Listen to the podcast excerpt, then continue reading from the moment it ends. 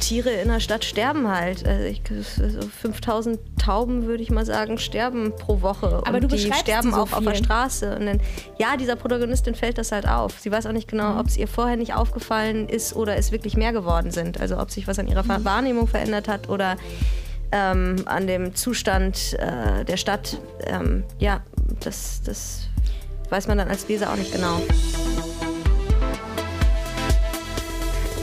Hi zusammen, herzlich willkommen zum allerersten Stories Podcast. Ich bin Mona Amesian.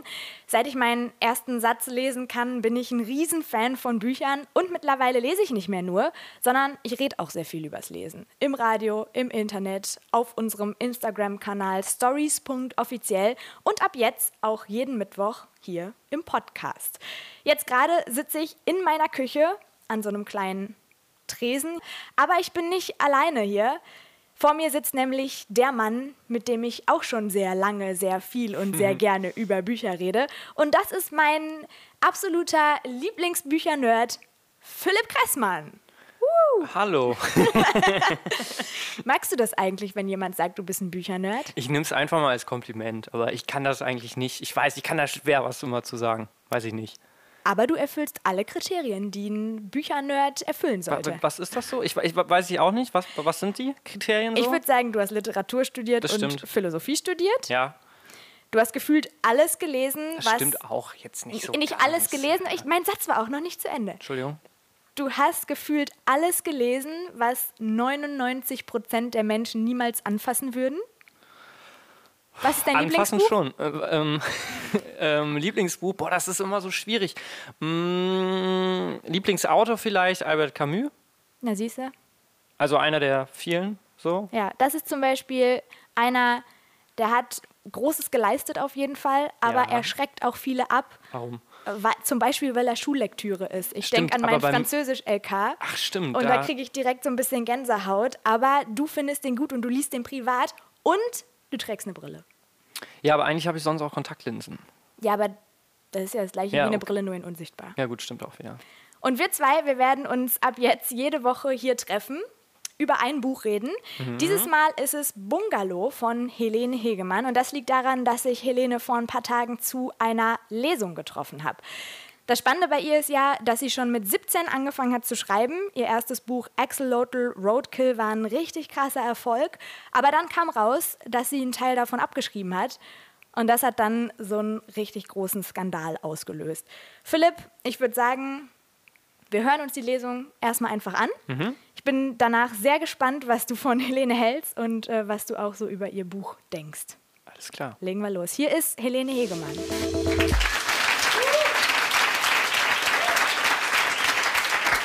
Hallo, hallo. Schön, dass du hier bist. Acht Jahre ist dein erstes Buch Axolotl Roadkill jetzt schon alt. Was löst das Wort Plagiatsvorwürfe heute so bei dir innerlich aus? Ach, nicht so viel, nicht so viel. Bisschen Bisschen ne? Langeweile. ja. Ob das schon immer so war und was da eigentlich genauso passiert ist damals, äh, darüber reden wir gleich noch genauer, aber natürlich vor allem auch über dein neues Buch, über Bungalow. In einem Atemzug, also worum geht's in der Story? In der Story vom Bungalow ah, versuche ich das mal vernünftig zu pitchen. Es geht um ein zwölfjähriges Mädchen hauptsächlich, ähm, die, die, während sie ihre Geschichte erzählt, aber eigentlich schon 30 ist und in irgendeinem anderen Teil der Welt, der nicht genauer genannt wird, sich aufzuhalten scheint. Und eigentlich ist, wird es erzählt aus der Perspektive einer Mutter, die aus dem Gröbsten raus ist und versucht, ihre Kindheit zu rekonstruieren. Und offenbar hat die was erlebt, was wir alle noch nicht erlebt haben können. Und es spielt in einer nahen Zukunft. Und ähm, da schildert einfach jemand, der einen Weltkrieg durchgemacht hat, die Zeit jetzt. Ja. Also wir fassen zusammen, dieses Buch lässt sich nicht in einem Atemzug zusammenfassen. War ein wir haben bisschen ja- schlecht, ne? Entschuldigt, ich habe versagt. Alles gut, alles gut. Wir Soll haben noch mal ja- probieren? Nee, nee, pass auf, wir haben ja es jetzt gibt eine eine Stunde. Story. Es gibt eine Liebesgeschichte. Ich glaube, man ganz könnte, nette. ich glaube, du hast sogar die Hälfte immer noch weggelassen. Ah. Aber wir haben eine Stunde Zeit jetzt, ganz, ganz viele Atemzüge. Ich freue mich auf die Lesung mit euch, mit Helene Hegemann und ihrem neuen Buch in Stories. Wenn ein Buch zuerst auf der Longlist für den Deutschen Buchpreis steht und danach erst in der Buchhandlung, dann bedeutet das schon was Großes. Wenn die Autorin mit 26 Jahren dann auch noch die jüngste Nominierte ist, dann ist das noch viel mehr was Besonderes. Lene, diese Woche kam raus, du hast es leider nicht unter die Finalisten für den Preis äh, geschafft, unter die letzten sechs. Nehmen wir trotzdem mal an, du hättest das Ding gewonnen. nee, lass das ganz, lieber nicht tut tun. jetzt ganz, ganz weh. Ähm, was hättest du mit den 25.000 Euro Preisgeld gemacht? Ehrlich gesagt sind es 50 so, so, weil, Ich glaube, es weiß. sind Hätte ich mich mal 25. mehr angestrengt, Ah. wirklich. Es ärgert mich dann doch. Ähm, äh, 25, 50. Was hättest du mit viel Geld gemacht? ähm, das ist eine gute Frage. Kann ich dir nicht sagen. Ich hätte es wahrscheinlich in für mich typischer ähm, Undiszipliniertheit aus dem Fenster rausgeworfen innerhalb von drei Jahren. Für so einen Quatsch ausgegeben wie mit dem Taxi von München nach Zürich fahren, weil kein Zug mehr fährt und ich aber nach Hause will oder so. Weißt du, irgendwie. Hast du das so nach deinem ersten Buch gemacht? Da kam ja wahrscheinlich auch ganz schön viel rein auf einmal. Ich weiß nicht mehr, was ich mit dem ganzen Geld gemacht habe. Ich habe keine Ahnung, es ist das Schlimme. Ich habe jedenfalls keine Wohnung gekauft, darüber ärgere ich mich jetzt. Oh ja, sowas Hätte ich auch nicht machen können mit dem, was man verdient nicht so viel mit einem Bestseller, wie Leute denken. Das Okay. kann ich hier ein für alle mal klarstellen. Ja. Du hast drei Bücher geschrieben. Zweimal warst du für einen großen Buchpreis in Deutschland jetzt nominiert. Ist das so ein Ziel von dir, das noch einmal zu schaffen? den Preis zu gewinnen? Ja, so einen großen. Also den Nee, ein Ziel von mir war immer, mein Leben lang außerhalb jedes Wettbewerbs anzutreten. Äh, außerhalb der Konkurrenz anzutreten, sagt man da, glaube ich. Also ich hab, finde dieses Wettbewerbsgehabe eine Katastrophe, vor allem für Leute, die schreiben und Kunst machen. Und dann wird man in so eine Art Wettbewerb reingezwungen und sitzt da plötzlich und findet es auch noch total toll. Das ist immer ein bisschen ärgerlich. Aber ähm, Also es hätte dich nicht gefreut, wenn du unter den sechs, letzten sechs jetzt gewesen Natürlich hätte es mich gefreut, das ist dann ein bisschen ein Problem, Mhm. dass es einen dann doch freut, obwohl man sich mal vorgenommen hatte, dass es einem nichts anhaben kann. Mhm. Weder Misserfolg noch Erfolg oder so öffentlicher. Das hat jetzt nicht so gut geklappt, aber ähm, nein, nein, das Geld hätte ich schon gebrauchen können. ja. Was ist denn dein allererstes Ziel, wenn du schreibst? Also wofür Es gibt schreibst du? keins. Es gibt einfach keins. Geld, Anerkennung, Erfolg? Nein. Du, sch- okay, das heißt, du hast irgendwann angefangen zu schreiben, also du hast ja sehr, sehr früh angefangen zu schreiben, ich glaube mit 13, 14, so, ähm, zu einer Zeit, wo Kinder oder Jugendliche eigentlich noch was ganz anderes machen. Warum ging es dann los mit Schreiben? Das kann ich dir auch nicht genau sagen. Ich glaube, es, ähm, es hat mich offenbar komischerweise interessiert, mich an den Schreibtisch zu setzen und da irgendwas in den Computer reinzuhacken. Und ich kann mich an einen Moment erinnern, den ich auch bei jeder sich bietenden Gelegenheit irgendwie als Beispiel dafür, was eine Art von Arbeitsintensität und Flow sein könnte, erzähle. Nämlich, dass ich, ähm, ich habe mit einem Drehbuch angefangen für einen Film, den ich danach auch selbst inszeniert habe, ein Jahr später. Und ich weiß noch, wie ich aus dem Bett aufge aufgestanden bin, mich an den Schreibtisch gesetzt habe, es war so halb zehn. Dann habe ich aus dem Fenster geguckt. Und das nächste Mal, als ich aus dem Fenster geguckt habe, war es dunkel und dazwischen lag so eine gefühlte halbe Minute, weil es hat wahnsinnig, also es hat so ein bisschen bestimmte physikalische Regularien außer Kraft gesetzt, dieses Schreiben auf einmal. Es Also war eigentlich der ganz beste toll. Flow, den man ja, haben kann. genau, genau. Aber- Sowas gibt es wirklich und das war da herstellbar zu der Zeit. Und ich dachte, die Vorstellung, damit sein Leben zu verbringen, ist irgendwie nicht die schlechteste. Ja, Aber stimmt's, dass du für Bungalow fünf Jahre gebraucht hast? ja mit Unterbrechung. Also da war kein Flow. Da gab es einen partiellen Flow auch, ja, aber eben keinen durchgängigen. Deswegen war ich dann ähm, entspannt genug, das ab und zu mal liegen zu lassen. Außerdem habe ich zwischendurch auch andere Sachen machen müssen.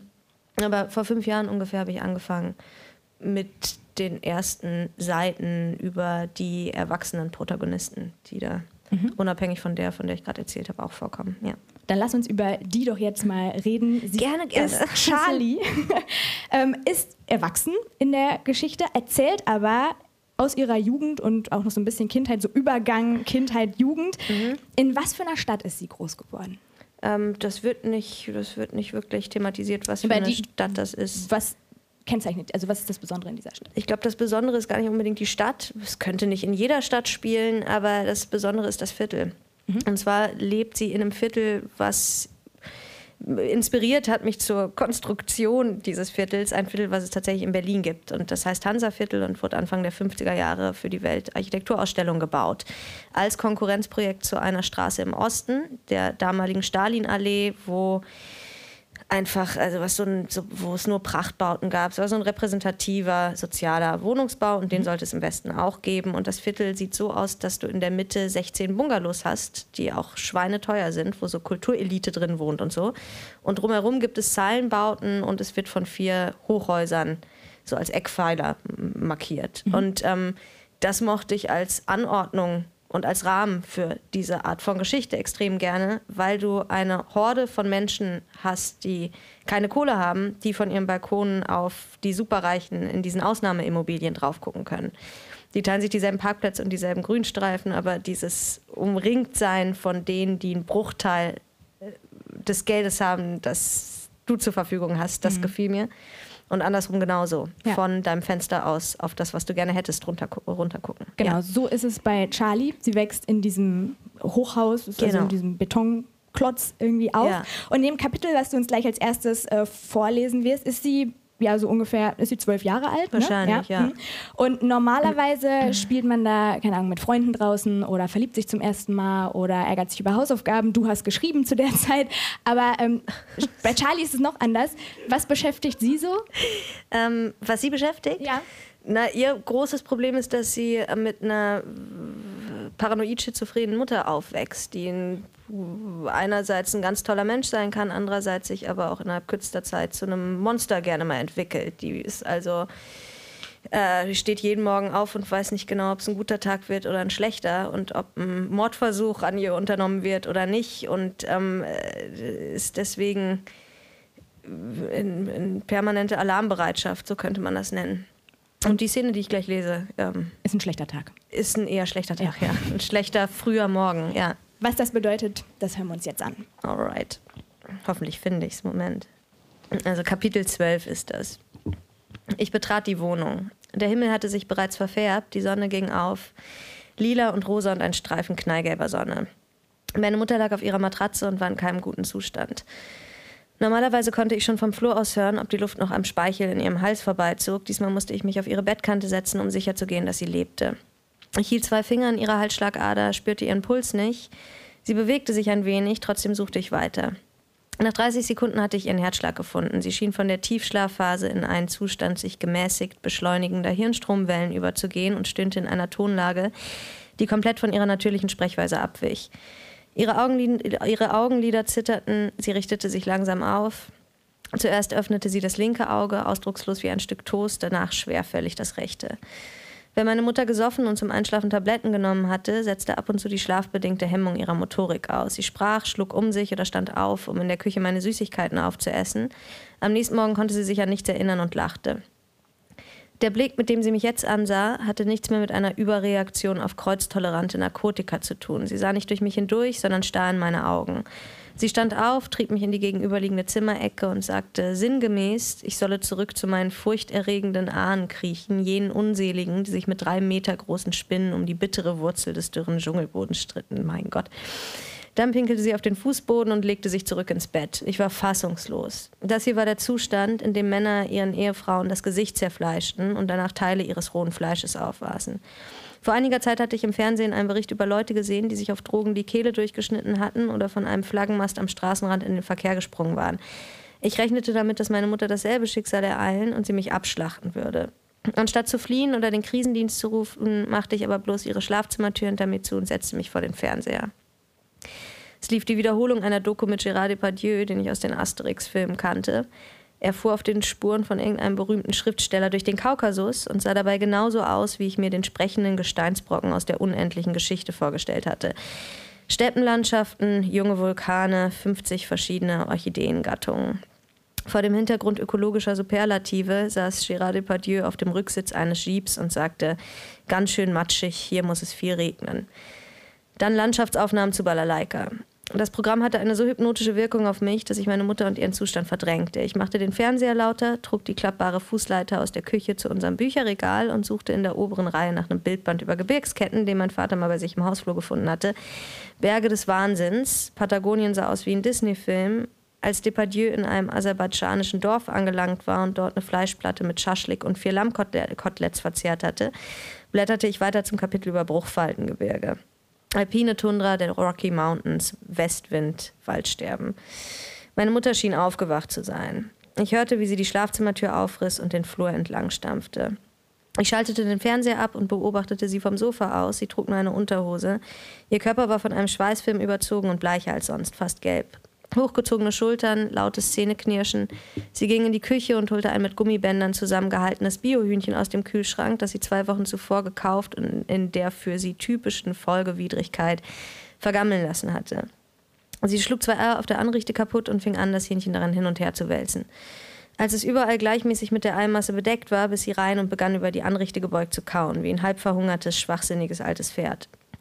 Ich hörte die Flügelknochen in ihrem Mund splittern, ihre Augen traten hervor, sie stöhnte, kaute weiter, schluckte eins der Gummibänder runter, röchelte und kaute weiter. Ich versuchte mich lautlos hinter sie zu schleichen und blieb starr mit angehaltenem Atem hinter ihrem Rücken stehen. Fünf oder zehn Minuten vergingen, bis sie mich bemerkte und sich zu mir umdrehte.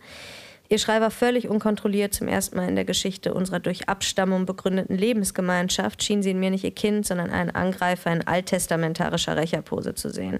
Sie rang nach Luft, griff nach einem Trockentuch und versuchte mich damit zu verscheuchen.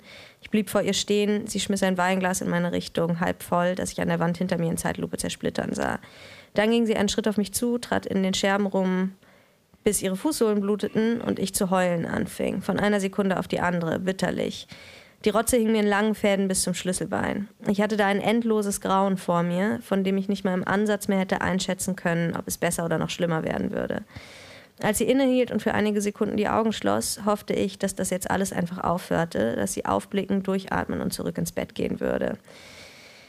Ich berührte ihre Schulter und dann riss sie meinen Arm zu sich und biss rein wie ein einzuziehes Steak. Ihre Zähne verkeilten sich in meiner Haut der Schmerz fühlte sich ähnlich dumpf an, wie wenn Fingerspitzen zwischen einer Feuerschutztür eingequetscht werden. Mir wurde schlecht und schwarz vor Augen. Gleichzeitig war das wie ein Elektroschock.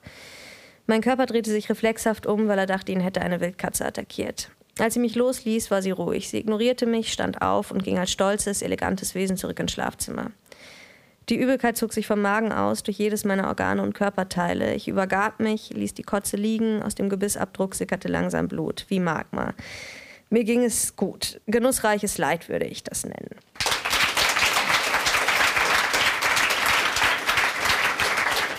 Helene, wir haben gerade ein erstes Stück aus deinem neuen Buch Bungalow gehört. Da ging es um die psychisch kranke Mutter von deiner Hauptfigur Charlie. Und diese Szene, wo sie in das rohe Hühnchen da reinbeißt, was auch noch faul ist und mit Eiern drumrum, die ist mir so im Kopf geblieben, weil das so ein richtiger Ekelmoment war beim Lesen. Wie war das für dich beim Schreiben? Nicht so eklig, nee. Das ist dann, wenn man sich selber ausdenkt, ekelt man sich nicht so sehr. Bisschen, aber nicht so sehr. Und das ist ja jetzt auch nicht nur bei Bungalow so, dass du ziemlich hartes Zeug in deine Geschichten reinmachst. Warum ist das immer so bei, der, bei dem, was du schreibst? Oh, ich glaube, weil das Leben einfach auch hart ist unter Umständen. Kann man ja nicht verharmlosen, oder? Oder ist es, weil ernste Sachen vielleicht ein bisschen literarischer sind als lustig und seicht und Ach, lustige Sachen können genauso literarisch sein. Nee, nee. Ich glaube, bei Literatur und Kunst im Allgemeinen ist so eine Verdichtung von Negativität immer ganz interessant. Und ähm, ähm, ja, ja. Ich, glaubst, ja. glaubst du? Ich glaube, es gibt sehr viel härtere Schicksale als das, was da im Buch geschildert wird. Darauf will ich hinaus. Mhm. Bestimmt, aber das ist, das ist natürlich schon, gehört auch schon eher zu den härteren auf jeden Fall. Glaubst du, du könntest einen Liebesroman mal schreiben, rein Liebesroman oder äh, was, so ein richtiges Humorbuch oder so? ähm, ich probiere ja immer verschiedene Dinge zu verbinden in dem, was ich mache. Also ich versuche ja gleichzeitig, ich versuche ja eine Härte in Bezug zu Liebe und Humor und Seichtheit zu setzen irgendwie. Aber ähm, ja, das, ja, Härte ist natürlich immer das, was ähm, am ehesten und am meisten auffällt. Mhm. Weißt du? Deswegen ja. reduziert man das gerne darauf. Aber und ich glaube, es ist auch tatsächlich so, dass es Autoren gibt, die ihr ganzes Leben lang Bücher schreiben mhm. und dass es Autoren gibt, die von Anfang an Literatur machen. Und ah, dazu ah, okay. würde ich dich zählen, weil also es fällt total auf, wenn man einfach mal eine halbe Stunde nur Texte über dich liest oder Interviews. Überall steht sowas wie literarisches Wunderkind, literarischer Kugelblitz, literarisches Talent, literarische Überraschung. Und ich habe gedacht, Kugelblitz vor allem. Ja, vor allem. Was zur da, Hölle? Das wurde auch ganz, ganz oft zitiert. Das ist so, habe ich auch nicht so richtig verstanden. Aber ähm, Ähm, es ist sogar eine Überschrift. ich glaube, bei der Zeit. Ähm, ich glaube, da war ich einfach noch ein bisschen dicker damals, haben. So, wie super fand ich auch äh, bei Harald Schmidt im Interview, als er zu dir gesagt hat, du gehst joggen. Ja, ja, ja. Okay, gut. Ähm, ja. Hast du aber sehr cool einfach so stehen gelassen und nicht kommentiert. Fand ich, fand ich sehr, sehr cool. Ähm, ich habe gedacht, wir testen das einfach mal, ob du wirklich so literarisch bist, wie alle sagen. Ich lese dir jetzt gleich Hashtags vor. Oh Gott, jetzt kommt das ja. Von jetzt Instagram. Werd ich, jetzt werde ich enttarnt. Ich habe vorhin, oh hab vorhin schon gesagt, so, Helene, wir werden ein Spiel spielen. ähm, Instagram-Hashtags so ungefähr die unliterarischste Form von Wörtern, die es so gibt auf mhm. der Welt. Und du formst die bitte zu wunderschönen literarischen Sätzen um, okay? Mhm. Nummer eins. Nicht enttäuscht sein, bitte, wenn es nichts wird. Nummer eins, Hashtag Pommes for Life. Ähm,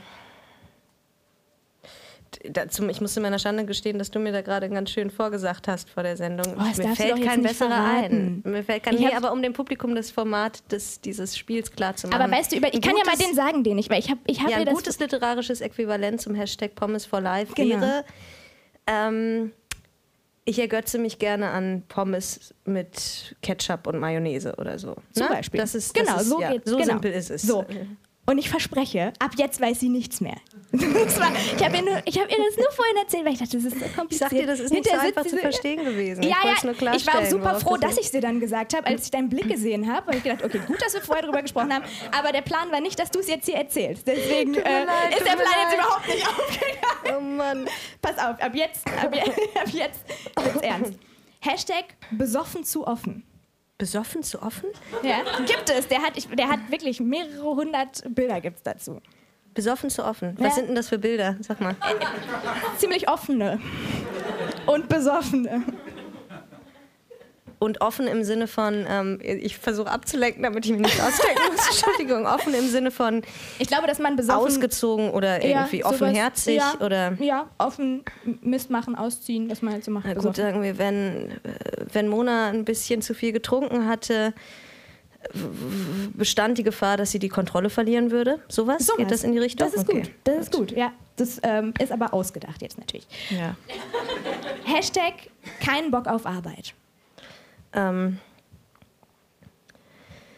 Ach Gott, oh Jemine, ich finde, das kann man nicht, das kann man nicht mehr auf den Punkt bringen. Das ist schon literarisch genug. Ja. Aber oft ist ja Literatur auch das Gegenteil von auf den Punkt bringen, nämlich so Sätze, wo man denkt so, okay, körperliche Ertüchtigung hättest du jetzt auch nicht sagen brauchen, Arbeit hätte es auch getan. Mhm, das ne? stimmt, aber so. das, ist, das ist schlechte Literatur. Okay. Wie, wie lange denkst du über Sätze nach? Ähm, also bist du da so total genau, dass du manchmal jedes Wort schiebst oder fließt das einfach so?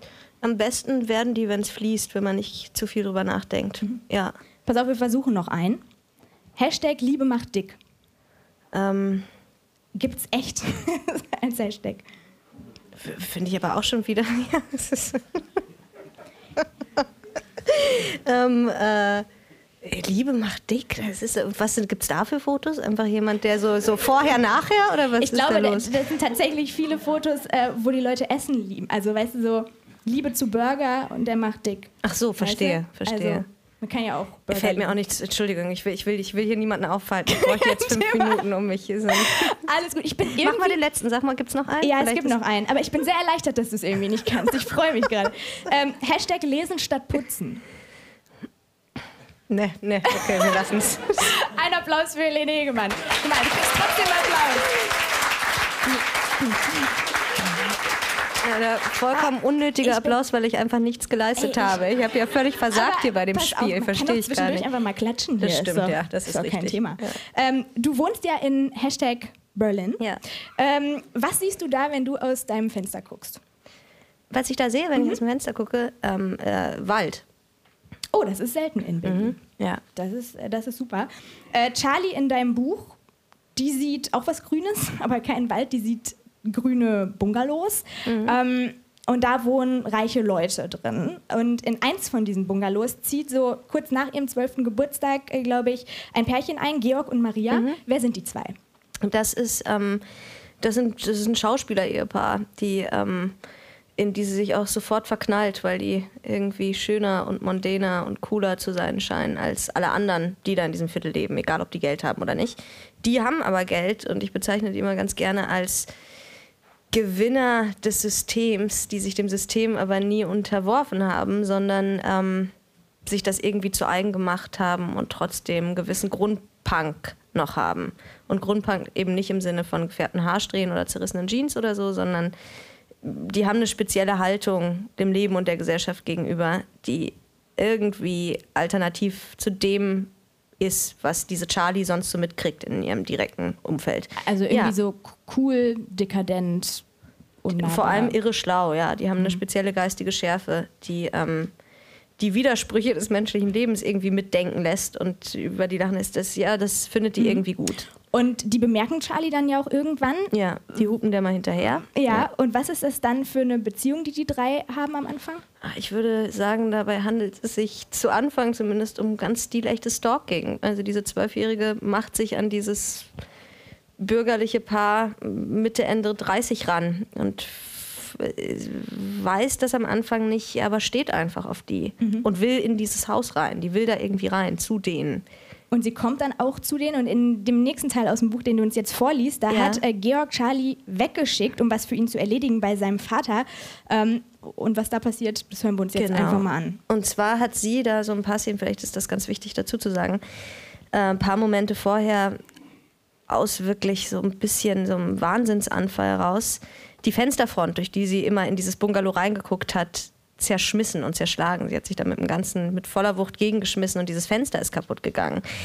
Und dann taucht der Typ plötzlich bei ihr vor der Wohnungstür auf und sie denkt natürlich, sie muss jetzt, wird jetzt schadensersatzpflichtig gemacht oder kommt ins Gefängnis oder so. Und er hat aber einen Auftrag für sie. Und der Auftrag, den, was, worum es sich dabei genau handelt, das lese ich jetzt vor, wenn ich die Stelle finde. Moment.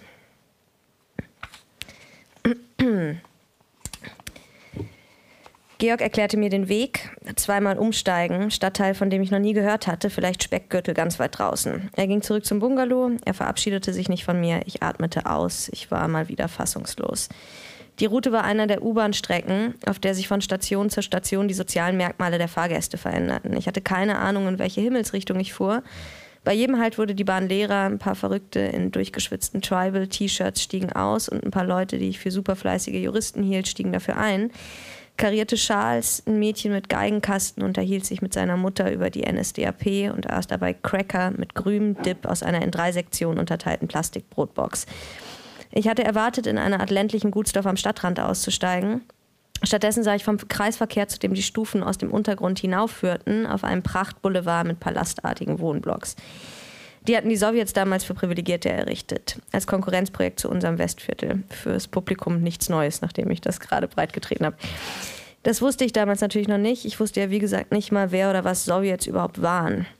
Alles jedenfalls grau oder beige, trotzdem Verzierungen an den Häusern, ionische Säulen und Diamantquaderungen. Neben dem Turmhaus, in das ich musste, war eine Brunnenanlage mit meterhoher Wasserfontäne. So eine Hippie-Braut machte da Gymnastik in der Mitte eines achtspurigen Kreisverkehrs. Ich klingelte, mir wurde nicht aufgemacht. Eine Frau kam aus der Tür, ich drängte mich an ihr vorbei ins Treppenhaus. Die Tür zur Wohnung im zweiten Stock war angelehnt. Ich klopfte an den Rahmen. In der Stille hörte ich am Ende des dunklen, langen Flurs eine Art entferntes Stöhnen. Aus einem Zimmer, dessen Tür geschlossen war, drang ein Klatschgeräusch regelmäßig, das immer wieder von dumpfen Aufschlägen unterbrochen und dann schneller wurde. Ich schlich den Flur entlang, dann sprang ein Mann aus einem Raum am Ende des Flurs, den ich instinktiv für die Küche hielt. Er war barfuß, er trug einen schwarzen Anzug ohne was drunter und sah mich an, als hätte er gerade fünf Axtmörder im Gästeklo einsperren müssen. Wo ist Georg? schrie er und japste nach Luft. Und ich antwortete, Maria ist krank, er hat mich geschickt. Ey, da ist eine fucking Fledermaus, schrie er. Da, da drin. Er zeigte auf die Tür zum Zimmer, aus dem das Geräusch kam. Dieser Typ konnte unmöglich Georgs Vater sein. Er war viel zu jung, vielleicht sogar jünger als er selber. Das Arschloch hat mich angelogen, dachte ich. Dann fiel mir aber auf, dass in dieser Beziehung ganz klar ich das Arschloch war, zumindest jetzt gerade. Mich erfüllte sowas wie Stolz, weil der Typ jetzt davon ausgehen musste, dass ich Georg und Maria genauso gut kannte wie er. Ist die groß? fragte ich. Gigantisch, widerlich, sagte er. Erwachsener Mann, von massiver Panik ergriffen, Häufchen Elend. Kannst du die einfangen? fragte er. Ich zuckte mit den Schultern. Er stolperte zu einer kleinen Holztür Abstellkammer und da stand viel Zeug drin. Er schlug mir vor, daraus eine von ihm als solche bezeichnete Fangnetzalternative herzustellen. Ich knotete einen Wäschebeutel am Ende eines Besenstiels fest. Damit ging ich dann ins Fledermauszimmer. Der Typ hatte Todesangst. Er schloss die Küchentür und hielt sie von innen zu. Für den Fall, dass die Fledermaus während meines gewaltsamen Vorwärtsdrängens in die Gefahrenzone entwischen und zufällig die Türklinke korrekt benutzen würde. Es war das Schlafzimmer. Schwarze Bettwäsche. Aufgeschäumter Glasreiniger tropfte von den Spiegeltüren der Schrankwand runter. Der Typ, schien, der typ schien beim Aufräumen überrascht worden zu sein. Zuerst hörte ich sie nur, dann sah ich die Fledermaus hinter einer überdimensionalen Hängelampe aus Palmblättern hervorflattern. Die Fledermaus war winzig, panisch, flog Vierecke. Immer wieder knallte sie gegen die Wand. Es wunderte mich wegen Ultraschall und Echolot und so. Die sahen zwar nichts, wussten ja aber angeblich alles. Ich versuchte sie mit einem Kescher einzufangen, aber sie war zu schnell. Einmal flog sie im Sturzflug auf mich zu und ich sah ihre Zähnchen und die kleinen, wimpernlosen Augen. Es dauerte eine halbe Stunde, bis ich sie hatte. Sie war jetzt in diesem blöden Unterwäschebeutel. Ich umschloss den unteren Teil ihres Rumpfes mit der Hand, sodass sie ihre Flügel ausbreiten konnte. Potthässliches Tier, wirklich. Das Knochengerüst war die Miniaturversion eines menschlichen Skeletts. Durch die Flughaut schimmerten ihre Blutgefäße. Sie guckte mir jetzt nicht mehr ins Gesicht, sondern verschämt zur Seite. Ich war froh, dass sie nicht auch noch zu sprechen anfing. Ich hab sie, was soll ich mit dir machen? rief ich. Aussetzen, draußen, weit weg, brüllte der Typ. Ich ging nach draußen zu den von einem Metallzaun umgebenen Mülltonnen. Da war ein Baum. Vielleicht hing ihre Familie dort ab. Ich holte sie aus dem Beutel, dann ließ ich sie los und sie flog in den Himmel. Ich wollte einfach wieder zur U-Bahn laufen. Ich wollte einfach wieder zur U-Bahn gehen, ist der Satz. Aber der Mann streckte seinen Kopf durch einen Haustürspalt und schien nach mir Ausschau zu halten. Sie ist weg, rief ich dem Mann zu. Erleichtert trat er aus der Tür. Inzwischen trug er immerhin ein offenes Hemd unter seinem Anzug.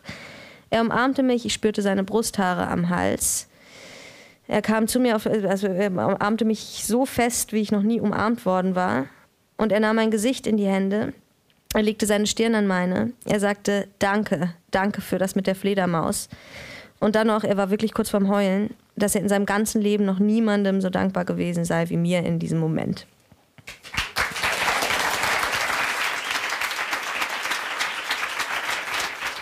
Helene Hegemann liest hier heute aus ihrem neuen Buch Bungalow.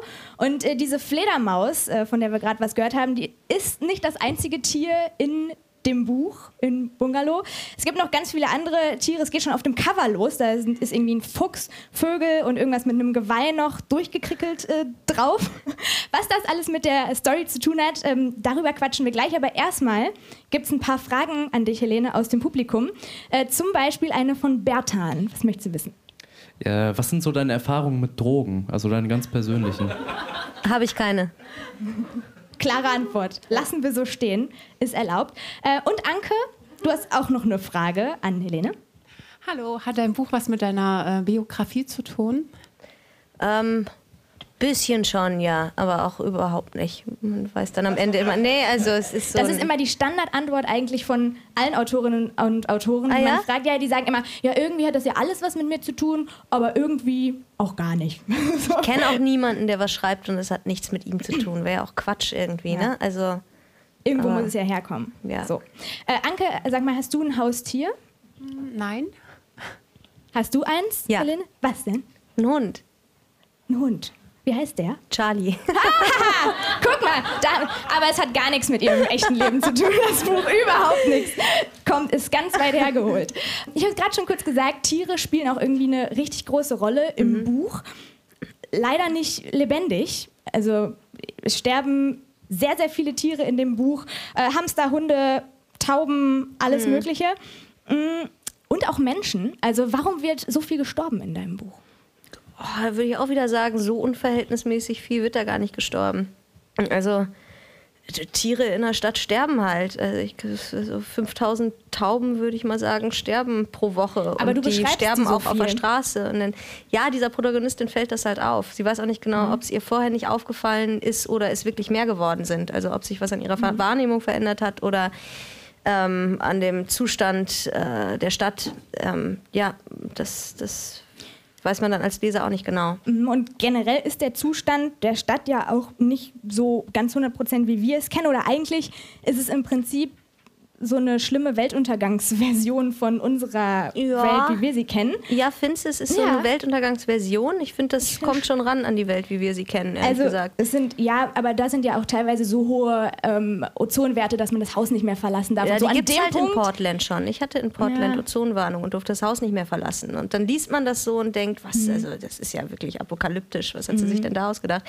In Amerika ist das völlig normal, dass die Leute nicht raus dürfen tagsüber Vielleicht- teilweise, weil sie irgendwie sonst ohnmächtig würden. Das nicht unbedingt. Vielleicht kam es mir einfach so krass vor, weil es eben auf diesen, ich weiß nicht, 250 Seiten oder Stimmt, so, ich glaub, da einfach kommt bei dir einfach viel alles, zusammen. Die Leute springen da reihenweise von Parkhausdächern und äh, da sieht, sieht halt jeden Tag tote Tiere und dann dazu noch äh, diese Umweltdinger, ganz viele Umweltkatastrophen und so. Also es Mhm. ist schon, du packst das ja alles schon sehr, sehr zusammen. Und in der Szene, die du uns jetzt vorliest, ähm, liegt die Siedlung von Charlie fast komplett in Flammen. Was Ah, ist da ja. passiert?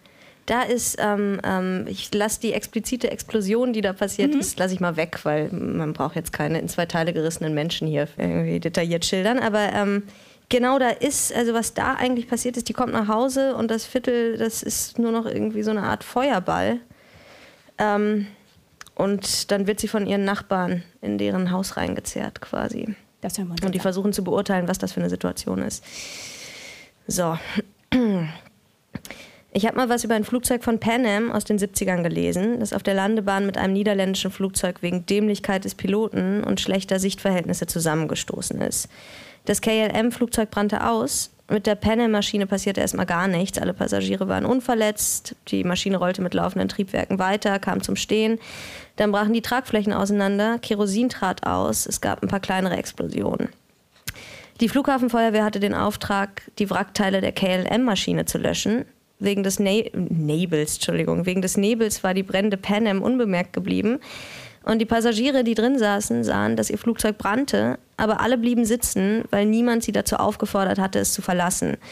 Die saßen da einfach seelenruhig. Nur ein paar von ihnen, 10 oder 20 von 400 insgesamt, zwangen ihre Angehörigen mit ihnen einen Weg nach draußen zu finden, unter den fast spöttischen Blicken der anderen, die dafür eine klare Ansage gebraucht hätten und nicht schnell genug begriffen, wie sich gerade der Anfang ihres Teneriffa-Urlaubs zum schwersten je dagewesenen Unfall der zivilen Luftfahrt entwickelte.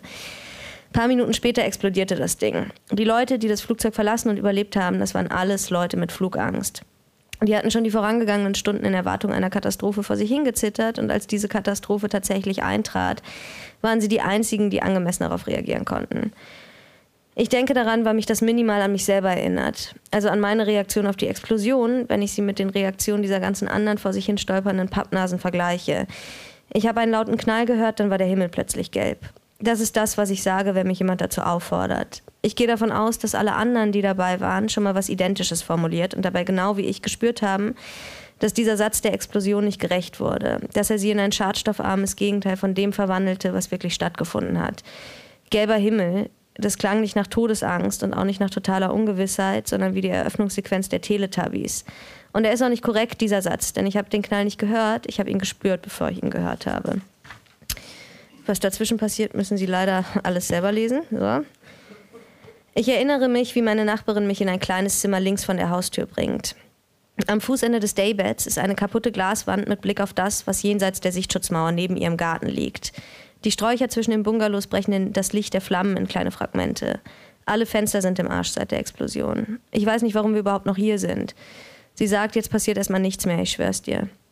Ein Kopfschütteln, mit dem sie den Weltkrieg, der potenziell auf diese Explosion folgen müsste, noch vor seiner Entstehung zu verhindern scheint. Ich hasse sie. In diesem Moment hasse ich die beiden für das, wofür ich sie liebe. Dafür, dass sie sich nicht mal von vor ihrer Haustür in Teile gerissenen Menschen auffallend aus der Ruhe bringen lassen. Maria geht aus dem Zimmer, ohne sich nochmal nach mir umzudrehen.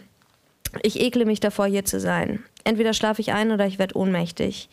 Als ich meine Augen öffne, ist es noch immer dunkel. Ich schleiche zur Tür und öffne sie einen Spalt, höre Georgs Stimme und wie jemand den Kühlschrank aufmacht.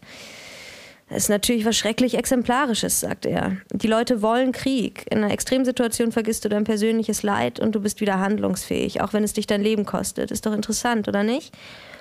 Die Intensität, mit der, mit der danach die Kühlschranktür wieder zugeknallt wird, passt nicht zu seinem Tonfall. Das muss Maria sein. Was meinst du damit? Dass man im großen Stil nicht versucht, den Krieg zu verhindern, sondern ihn herbeisehnt, sagt sie?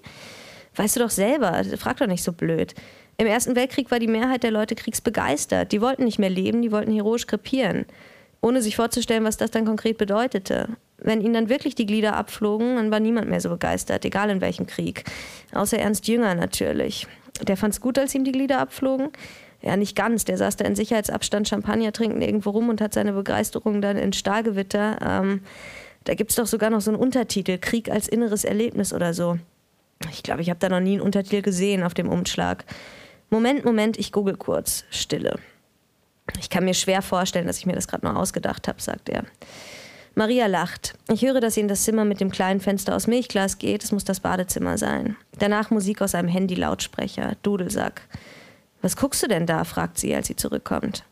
Ach, Video, Demonstrant in Sao Paulo. Aber ich kann nicht erkennen, wofür er demonstriert. Leider.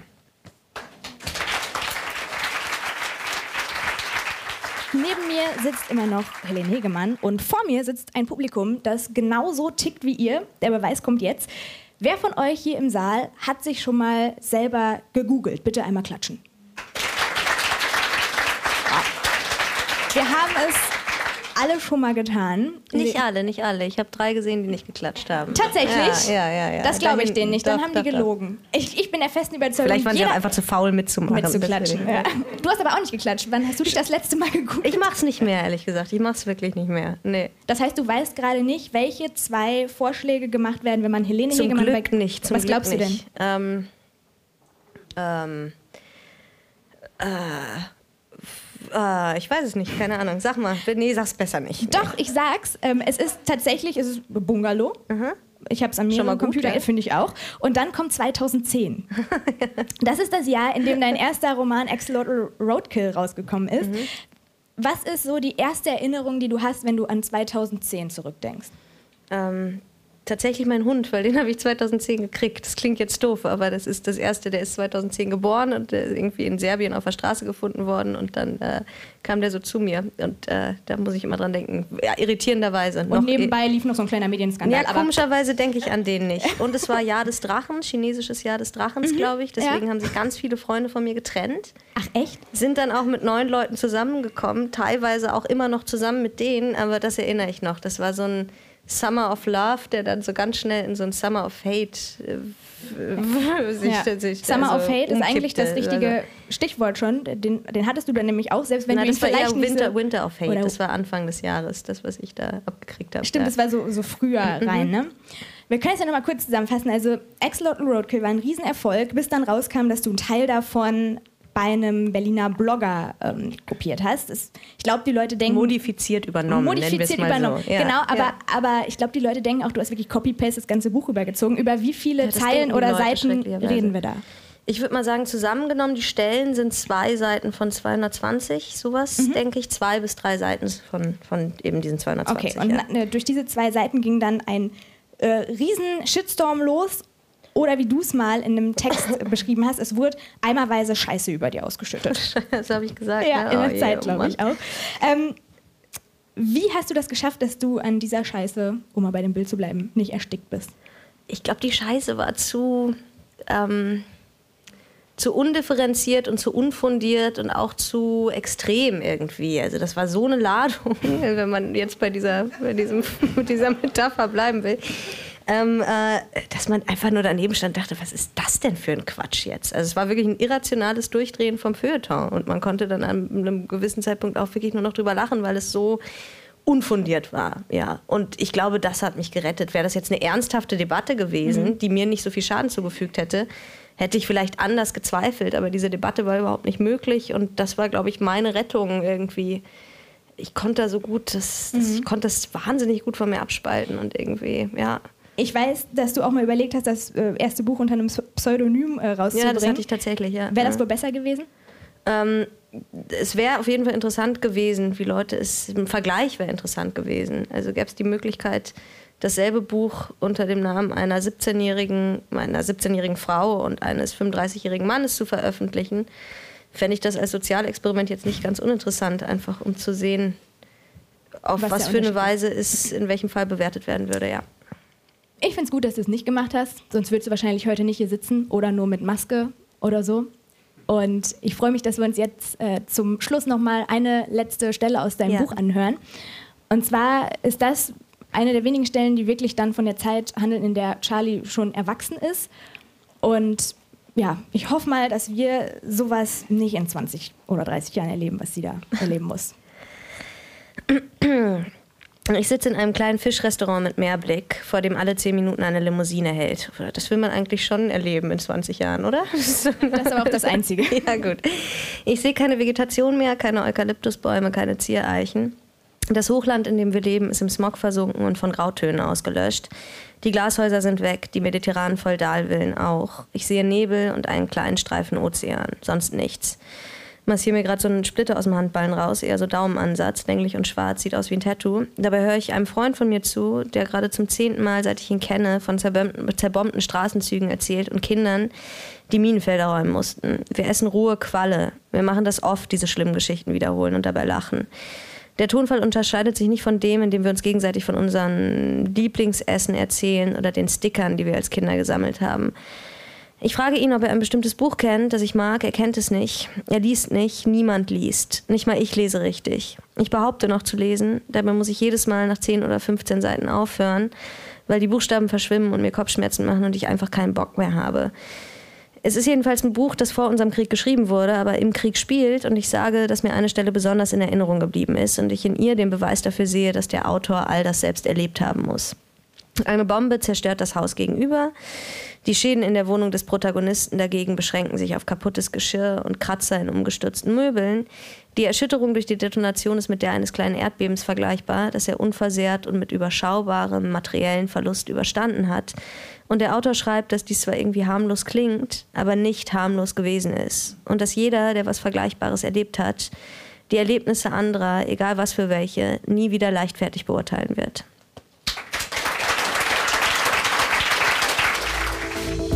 So, das war die Lesung mit Helene Hegemann. Wir sind zurück in meiner Küche. Philipp Kressmann ist immer noch hier, hat schon seinen zweiten Kaffee weg. Und Philipp, bevor ich irgendwas zu der Lesung sage, bin ich erstmal gespannt, was du so dazu sagst.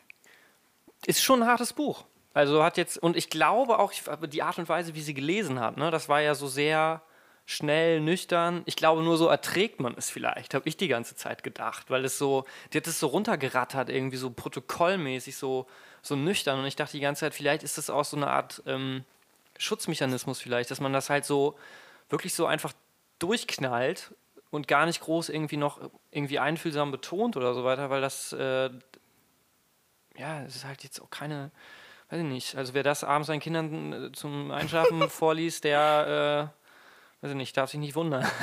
Fandest du sie sympathisch? Ja. Ja. Wie fandest du sie? Ja, ich, ich fand das ganz interessant. Ähm, ich habe hinterher mit ein paar Leuten gesprochen, die im Publikum saßen. Mhm.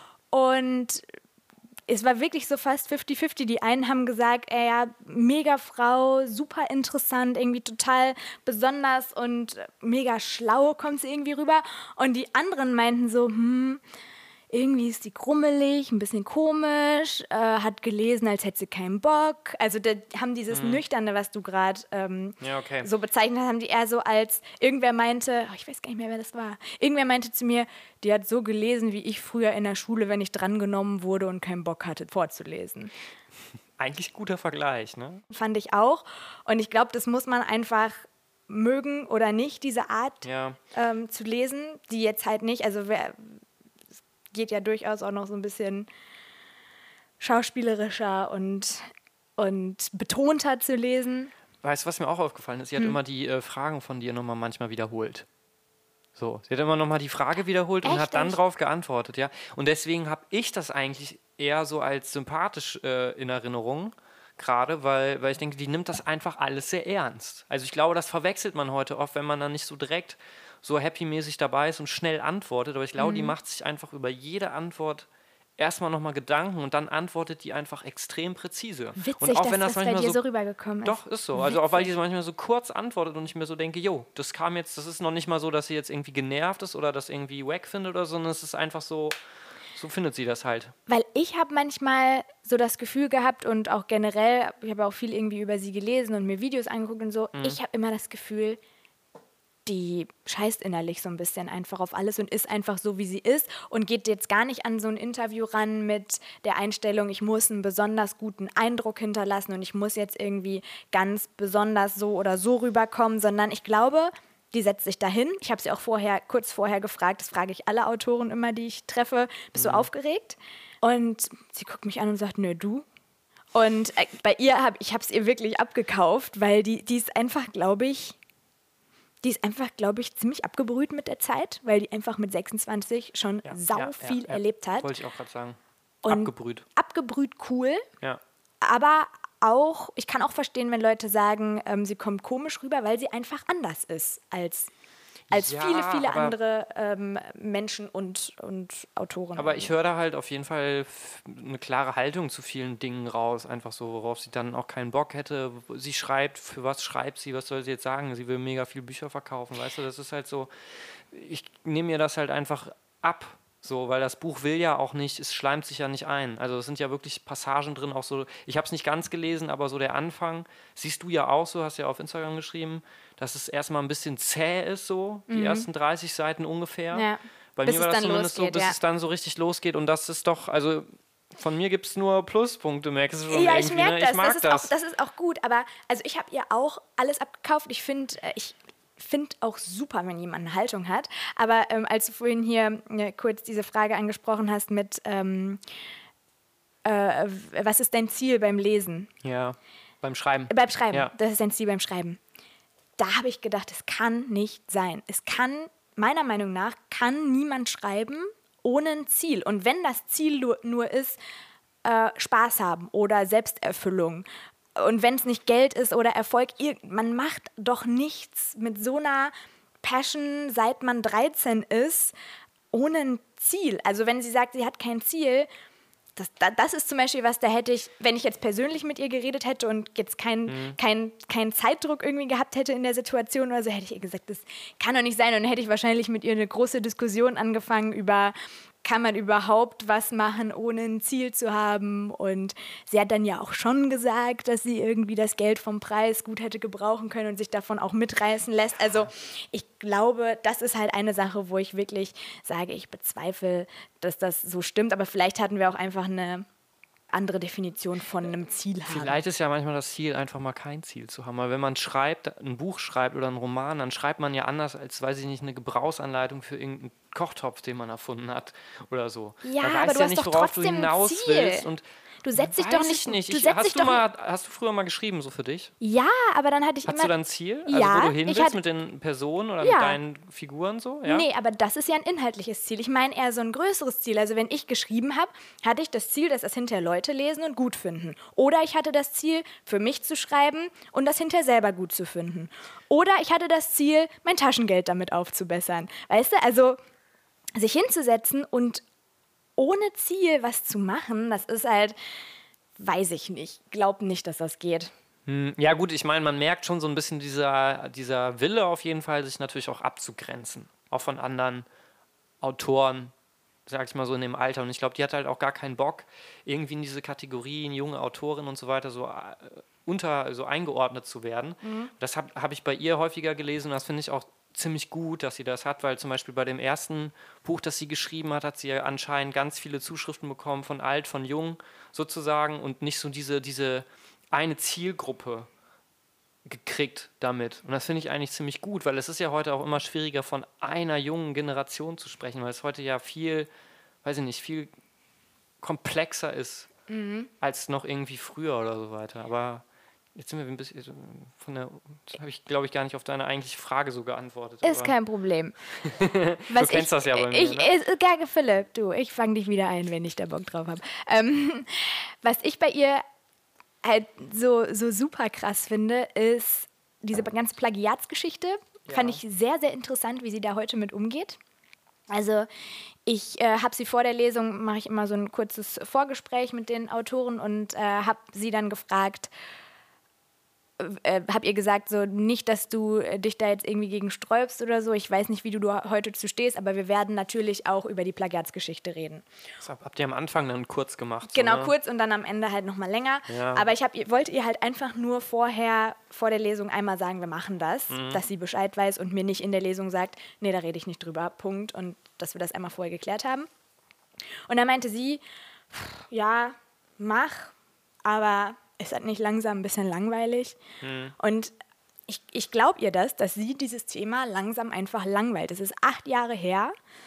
Natürlich ist es das, was irgendwie am meisten äh, interessiert an Ja. ihr, ähm, glaube ich. Und ich glaube auch nicht, dass, dass jeder äh, Mensch, den du auf der Straße fragst, weiß, wer Helene Hegemann ist und dass jeder diese Geschichte kennt. Von daher ist es, glaube ich, wichtig, dass wir da nochmal drüber geredet haben.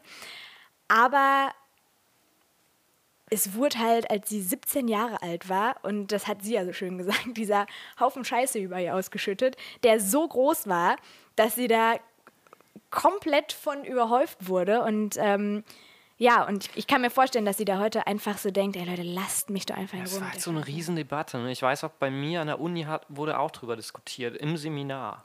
Das wirklich sogar noch. Ne? Mhm. Und das war schon irgendwie so eine, so eine Dimension, wo man dachte, ey, das ist halt eine noch sehr junge Autorin einfach auch. Und 17 war die da, ne? ja, und am Ende kam ja dann, glaube ich, auch raus, also ohne mich da jetzt fest, so festnageln zu wollen, so, äh, ich glaube, es war so ein minimaler Bruchteil Ja, von ja gesagt, über zwei 200 Seiten Seiten oder oder so. so. Und ähm, ich habe nur gehört, dass sie, glaube ich, davor sogar eine, eine Danksagung oder irgendwie sowas in der Richtung geschrieben hat. Und das ist ja dann auch in die zweite Ausgabe noch gewandert, so mit Oh, Quellenangabe oder so, ohne Gewehr jetzt. Ne? Okay. Mhm. Aber das ist, glaube ich, in die zweite Ausgabe reingekommen. Und ja, mein Gott, also Was ich halt äh, so, so super stark fand, war ähm, dieses Interview mit Harald Schmidt. Das habe ich ja in der Lesung auch kurz erwähnt. Hast du das mal angeguckt? Nee, ich habe es nicht gesehen, aber hast du gesagt. Und da war, hat sie, hat so sie auch einen coolen Humor, oder? Die hat ein, also eine Stelle, ich saß da, also man muss sich vorstellen, eine 17-Jährige wird ähm, zu Harald Schmidt in die Harald Schmidt Show eingeladen. Eine Viertelstunde sitzt sie da. Und dieser ganze Plagiatskandal ist kurz davor halt ausgebrochen. Und das Interview läuft, glaube ich, gerade mal vier Minuten oder so. Und dann sagt, oh, ein Wecker. Wolltest du dich an was erinnern? Ich weiß nicht, an was ich mich erinnern wollte. Hm. Ich habe ihn jetzt einfach mal ausgestellt. ja. Ähm, kann ja nicht schaden. So. Auf jeden Fall sitzt sie bei Harald Schmidt und er sagt äh, zu ihr als 17-Jährige, du, du schreibst ja auch in deinem Buch Technokultur äh, soll man nicht mehr sagen. Und sagt sie, wieso? Nee, schreibe ich nicht. Doch, du schreibst Technokultur geht gar nicht. Sagt sie, nein, schreibe ich nicht. Oder keine Ahnung. Vielleicht erinnere ich mich auch einfach nicht dran, weil es nicht von mir war. Es gab davor anscheinend einen Pressetext sogar, der rumging, wo dann auch so Zitate von ihr schon drin waren, wo sie gesagt hat, sie nimmt halt alles von da und da und es ist so eine Art Collagearbeit auch manchmal so, ne? Und dieser, dieser, dieser Text von diesem, von dieses ist ja ein Blogger, der da irgendwie, von dem sie sich Stückchen genommen hat, ne? Ja, so ein Und Berliner Blo- Blogger ist Genau, das, und der hat, die Stelle war anscheinend sogar, wo, wo sich zwei Leute unterhalten und einer sagt irgendwie so, ja, ähm, bei Berlin ist das irgendwie so, ich setze alles zusammen aus Teilen, sozusagen. Also wo ich mir halt so denke, es ist ja irgendwie kein Zufall, dass sie genau das genommen hat von dem. Irgendwie so weit. Das ist irgendwie so ein Trick. Und was hätte sie jetzt machen sollen? Hätte sie das irgendwie. Ja, sie hätte hinten reinschreiben sollen, das habe ich mir von dem Ja. genommen. Weil, also, Klar, genau, wenn, du dir was von jemand, wenn du dir was von jemandem nimmst, schreibst du es hinten rein. Genau. So, das war ihr erster großer Fehler und da wurde sie irgendwie schlecht beraten oder ähm, hat das einfach mit 17 noch nicht gesehen oder hat halt, ich kann mir auch vorstellen, dass sie das einfach mit 17 geschrieben hat und so dachte, wem wird das auffallen? Wer wird das Buch überhaupt lesen? Also, weißt du, so diesen, dieses Ausmaß überhaupt nicht äh, gesehen hat. Was halt auch witzig ist, glaube ich, am Ende ist so ein, so ein Brief drin, wo dann noch so ein Songtext auf Deutsch übersetzt wurde von der Band Archive, ich glaube dann zu Deutsch. Archiv, was irgendwie auch so ist, das ist einfach so, ja, Erinnere irgendwie auch so, so, so witzig, aber sie, sie selber sagt ja auch, dass sie nicht, so, so habe ich es zumindest verstanden, dass sie halt nicht so jetzt daran glaubt und das fand ich dann auch ganz, also, Moment, zwei Gedanken. Ähm, Sortier dich, Philipp, erstens, sortier dich. Erstens, ähm, sie, sie, sie ähm, glaubt nicht an dieses, an diesen innerlichen, weiß ich nicht, aus dem Autor kommt auf einmal so ein Riesenfluss und alles ist neu und alles war noch nie vorher da, sondern man setzt sich, es setzt sich so zusammen aus äußeren Einflüssen, aus Sachen, die einen inspiriert haben und so weiter. So. Und sie glaubt nicht an dieses, weiß ich nicht, innerliche, versteckte Schriftsteller-Ich, das da alleine abgekapselt von der Realität oder von der Außenwelt irgendwas runterschreibt, sondern sie glaubt halt an was anderes. So. Und ähm, jetzt habe ich gerade vergessen, was das zweite war, was ich sagen wollte. ähm, Oh, Philipp. was denn? Ja, das können wir doch schon mal Aber ich habe einen oder? Punkt, ich habe einen Punkt. Und zwar, ähm, das wollte ich eigentlich auch unbedingt in der Lesung erzählen, aber wir hatten keine Zeit mehr. Aber hier haben wir ja unbegrenzt Zeit. Deswegen guck mal, in ihrem neuen Buch. Ganz Letzte am Ende. Seite, Vier, letzte Seite, vier, vier Quellen. Angaben. Zum Beispiel Seite 44f. Marias Auslassungen sind in, inspiriert von Frank Kastorfs Kolumne Theater der Gedanken Berliner Zeitung 2004. Und genauso geht es weiter. Seite 104. Die Äußerungen der Mutter sind inspiriert von bla bla bla. Also, ne, sie hat das. Irgendwie, wenn ich das jetzt sehe, ist das für mich wie so ein bisschen jetzt erst recht oder ne, jetzt Ja, äh, schreibe ich jeden Pups Ja, genau, hinten aber rein. das passt genau zu dem, was ich gerade sagen wollte, aber kurz vergessen habe. Also mir fielen nur die Worte nicht ein. Dafür, was ich sagen wollte, ist, dass, es, dass sie damals dann halt mit 17 diesen äh, doch schon Umfang von zumindest über 200 Seiten runtergeschrieben hat, so, ja, Mhm. hat sie ja dafür jetzt extrem lange gebraucht. Also der Flow ist irgendwie immer noch nicht da. Weißt du, was ich meine? Mhm. Also so dieses, yo, ich setze mich jetzt dahin und dann rattert es halt so raus, sondern sie hat ja richtig gesagt, sie, dass sie sich anstrengen muss. Das habe ich da zumindest Ja. rausgehört. Ich glaube auch, äh, dass sie auch jemand ist, der, Ja. der vielleicht dann wirklich für sowas ein bisschen Zeit braucht. Andererseits hatte sie ja anscheinend auch mal Zeiten, in denen es so richtig lief. Wobei das ja auch, da redet sie ja über diese Anfangszeit, so mit 13 oder so, als sie ihr erstes oder 15 oder Mhm. so, halt, hat sie angefangen, auch ihr erstes, ähm, ihr erstes Drehbuch zu schreiben. Für die Verfilmung? War das schon Ja. eine Verfilmung von dem ersten Buch? Nee, oder? nee, nee, nee, nee. Ach, krass. Viel früher. Die hat. So Ähm, Theaterarbeit, ne? Die hat Theaterarbeit Mhm. gemacht und hat aber dann auch einen Film rausgebracht. Aber was bei ihr ja auch super spannend ist, wo ich auch so ein bisschen vorsichtig war, mit ihr drüber zu reden, ähm, es kam mir diese Publikumsfrage, ob irgendwas davon an ihre Biografie Mhm. angedockt ist. Und ähm, da weiß man auch aus verschiedenen Interviews, dass äh, ihre Vergangenheit auch ziemlich hart war. Also sie ist, glaube ich, sie ist in Bochum aufgewachsen bei ihrer Mutter. Und dann ist die Mutter, als sie, glaube ich, 12 oder 13 war, verstorben. Und dann ist sie nach Berlin gezogen zu ihrem Vater, Karl Hegemann, ähm, der auch im Theater gearbeitet hat. Und ähm, hat da dann halt eben angefangen zu schreiben. Also zu einer Zeit, in der man mit, also mit 13, hallo, was, was haben wir mit 13 gemacht, bitte? Ja, da war ich, keine Ahnung, Gummitwist springen draußen oder so Ich mit meinen nicht. Freunden. Ach komm, Philipp. Nee, Gummitwist war nie mein Ding. Hast du mal Gummitwist gemacht? Nee, wirklich nicht. Gummitwist, nee. Vielleicht bringe ich mal, vielleicht kaufe ich uns mal eins Nee, und dann nee. machen wir das mal hier in einem Podcast. Komm, wir bleiben. Ähm, Oder wir machen so einen Gummitwist und dann gebe ich dir ein Buch und du musst daraus was vorlesen, während du Gummitwist machst. Auf jeden Fall, lass mich kurz noch äh, zu Ende erzählen. Sie hat dann äh, angefangen zu schreiben und hat auch mal in verschiedenen Interviews erzählt, dass sie zu der Zeit unglaublich viel ähm, im Theater war selber, also fünfmal die Woche oder so. Hat dann die Schule abgebrochen, ähm, hat dann mit 15 ihr eigenes, äh, erstes eigenes Theaterstück geschrieben, mit 16 ihren eigenen Film, Torpedo, der dann auch ausgezeichnet wurde und dann mit 17 das Buch. Also die hat in äh, ihrer Minderjährigkeit mehr gemacht als andere Menschen in ihrem ganzen Leben.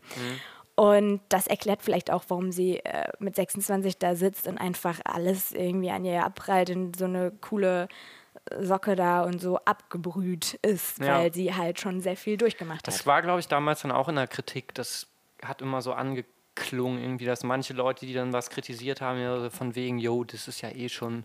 Ne, also durch ihren Vater quasi ist sie halt schon irgendwie in diesem Betrieb drin. Das fand ich Das halt auch ich immer, immer so mega fies und auch, auch, auch nervig und halt auch einfach falsch. Und ähm, Weil es ist ja so, also nur weil, äh, weiß mein Papa baut Häuser, kann ich Häuser bauen deswegen? Nee.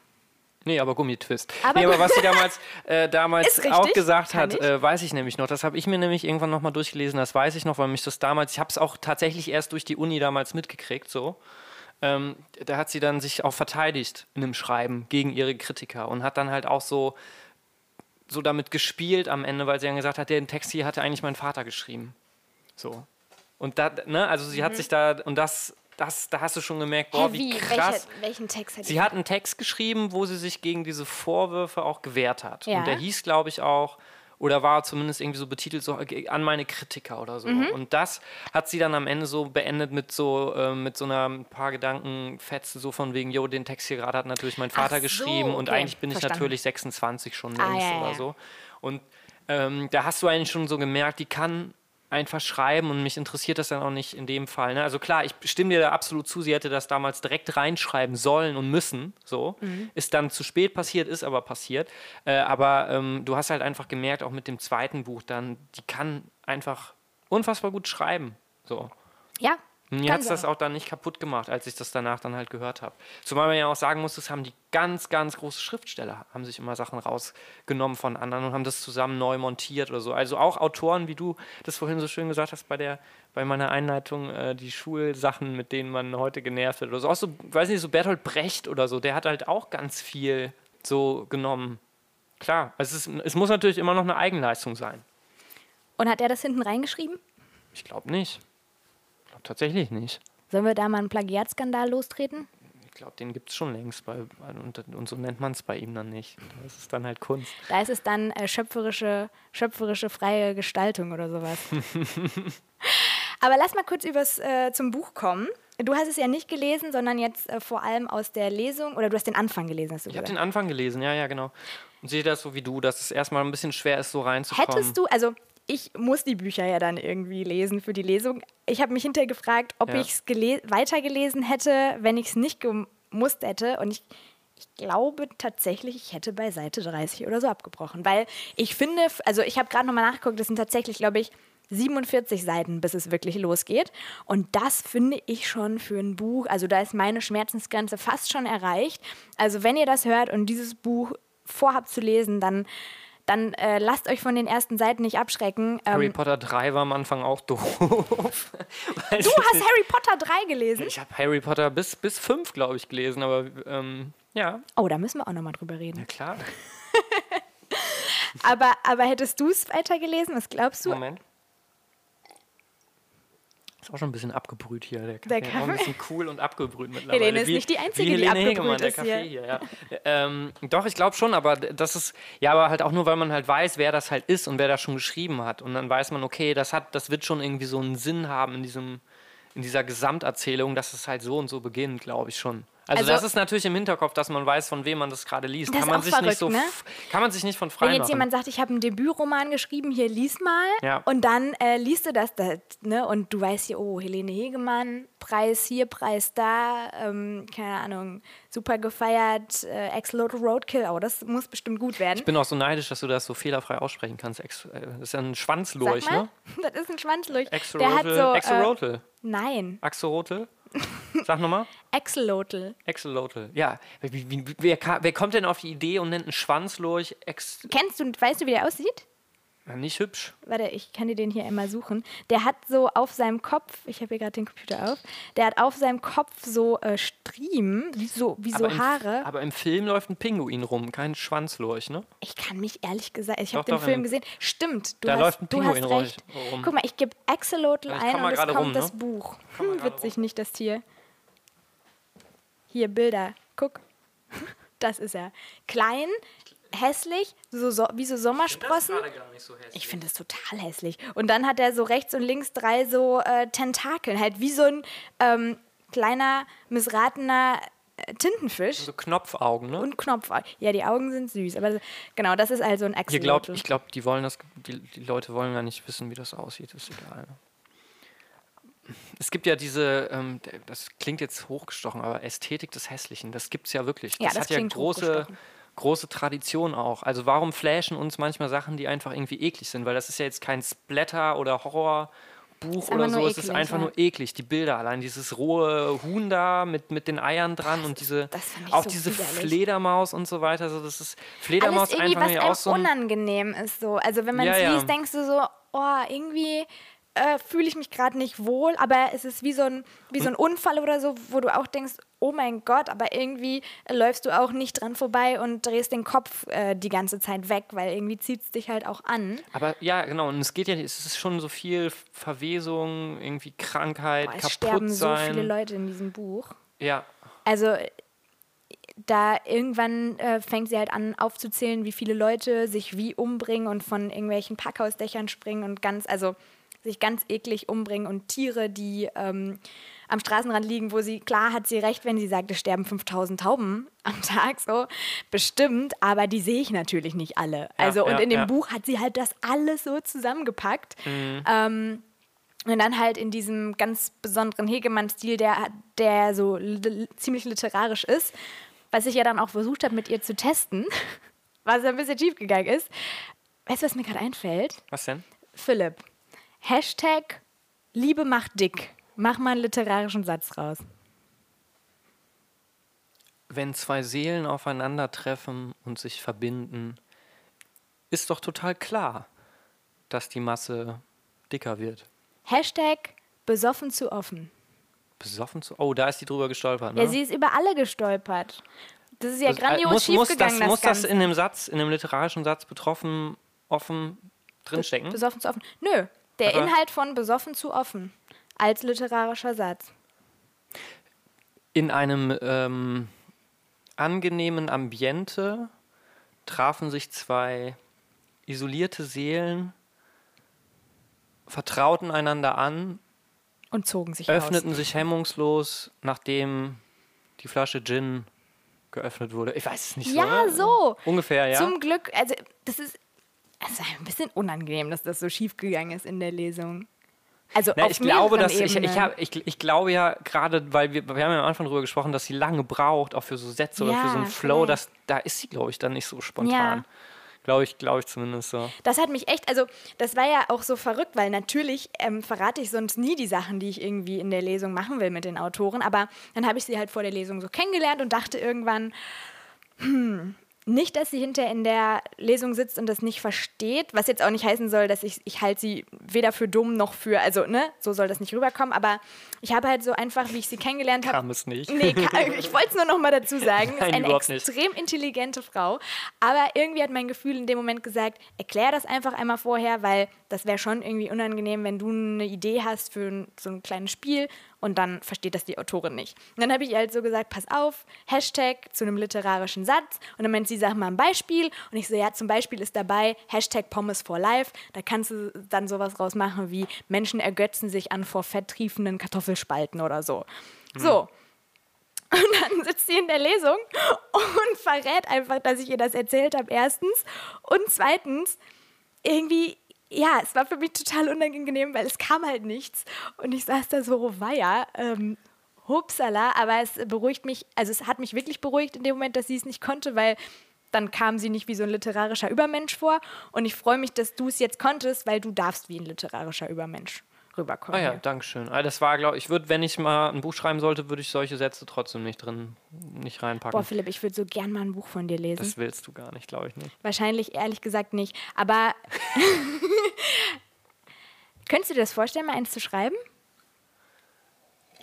Weiß ich nicht, aber ich glaube, ich hätte genauso wie sie nicht so ein Ziel im Vorfeld im Kopf, sondern sie hat ja auch mal in einem Interview gesagt, dass sie dass sie es vielleicht noch als Experiment irgendwie so, ähm, bezeichnen würde. Und das finde ich schon irgendwie hat schon seinen Reiz, aber im Moment habe ich da keine Zeit zu. Punkt. Punkt. Jetzt hast du ja auch noch eine Verabredung mehr in der Woche. Eben, wollte ich sagen. Ähm, aber was würdest du eigentlich bei dem Buch sagen, wenn du das jetzt schon ganz gelesen hast? Ne? Weil wir jetzt so drüber geschrieben, wir, wir sind uns einig, es ist düster. Ja.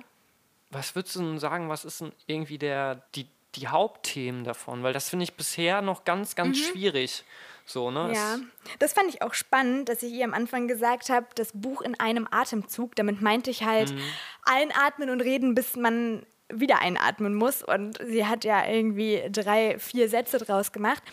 Ich glaube, wenn selbst die Autorin das Buch nicht in einem Satz zusammenfassen kann, dann ähm, heißt das schon sehr, sehr viel weil es niemand besser kennt als sie. Und ich fände es auch sehr, sehr schwierig, weil dieses Buch so viele Themen hat. Also man hat halt einmal ähm, diese Geschichte von Charlie und ihrer sehr kranken Mutter, also erstmal ihre ganz prekäre, schlimme, hilflose Situation zu Hause im Kleinen.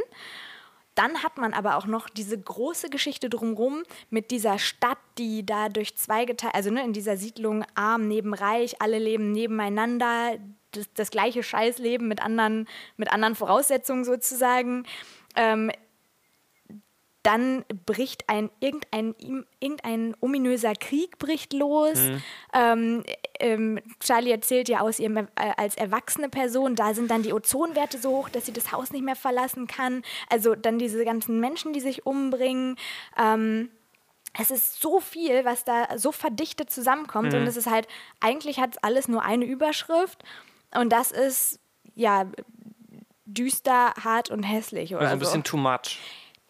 Oder? Mir war es ehrlich gesagt manchmal vielleicht, wenn, wenn ich jetzt so drauf Aber- gucke, ein bisschen too much, aber einfach vielleicht auch, weil ich es nicht gewöhnt bin, ähm, so Bücher zu lesen. Also ich mache eher privat eher einen Bogen um Bücher, die zu negativ sind. Und hier war das halt alles so geballt, negativ und eklig und, und, und schlimm irgendwie, auch im Nachhinein, dass es, ja, das ist einfach für mich äh, so, wenn ich jetzt dr- drüber nachdenke, einfach nur ein ein, so- wie so ein schwarzer großer Punkt oder so. Ich weiß gar nicht ist. zum Beispiel, was du vorhin meintest, so dass, dass sie es am besten kennt. So, ich glaube, weil sie ja auch so mit, mit diese, diese Tendenz hat, immer so mit andere Textdinger mit reinzubringen und so weiter. Ich bin da ja auch Fan von. Das ist ja auch bei ihr so mit Popkultur, ne? wenn sie so Songs früher zitiert hat in dem, in dem Buch und so weiter. Weiß ich, vielleicht kann man manchmal schon so Sachen drin entdecken, die, die sie gar nicht selber so angelegt hat. Ich habe zum Beispiel immer am Anfang so gedacht, okay, wenn das so wie bei Berlin ist, als Berlin halt noch geteilt war früher, Ost und West so, ne? Das ist ja da auch so mit den ne, Bungalows, mit dieser. Ah, nee. So Nee? ist das nicht. Nee. Das ist. Äh, Hat sich so angehört ein bisschen in der, in der Lesung, weil es ja, sie hat ja selber auch Berlin gesagt, ne? ja, Ost und West ist aber. Also, das ist halt äh, im ganz kleinen, ist halt eine Okay. Siedlung, Ja. über die sie redet. Und in dieser Siedlung stehen diese äh, Betonmietskasernen, wo sie Okay. mit ihrer Mama drin wohnt, so riesige ähm, äh, Betonklötze, stehen halt direkt auf einer Straße mit Bungalows von reichen Leuten. Sie schreibt sogar Millionäre. Ich bezweifle, genau. dass das Millionäre Und sind, so aber Berliner Hansa-Viertel, ne? Hat sie, hat sie gesagt, oder was war das noch? nee, sie hat gesagt, genau, sie hat, sich, sie hat sich daran orientiert, aber im Buch sagt sie keine Stadt. Also Mhm. es kann überall spielen.